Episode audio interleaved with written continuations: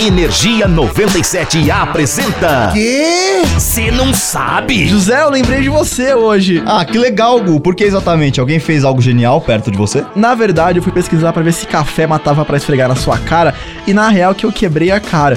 Na real, isso pode te ajudar a viver mais. Gustavo, que absurdo! Zé, você toma muito, muito, muito café, você tem que admitir isso. Eu, eu fiquei preocupado. Tá, Gustavo, fala logo o que você achou aí, pelo amor de Deus. Ok, seguinte.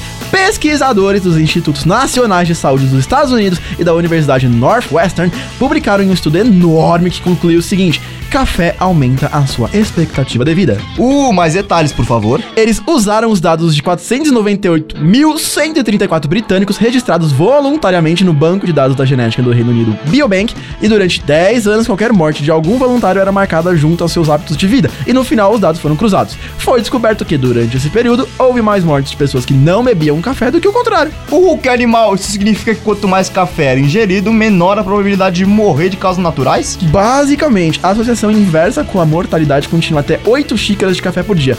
Isso porque não havia muitos outros voluntários que bebiam mais do que isso para serem analisados estatisticamente. Mas dando números aos bois, quão melhor se saíram os amantes de café? Em média, quem tomava mais café tinha de 10 a 15% menos chance de morrer. Yes!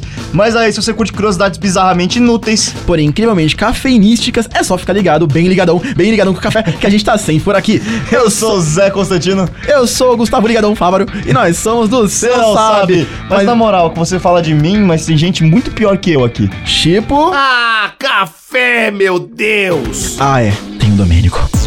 Energia 97 apresentou. Ah, já sei. O quê? Você não sabe?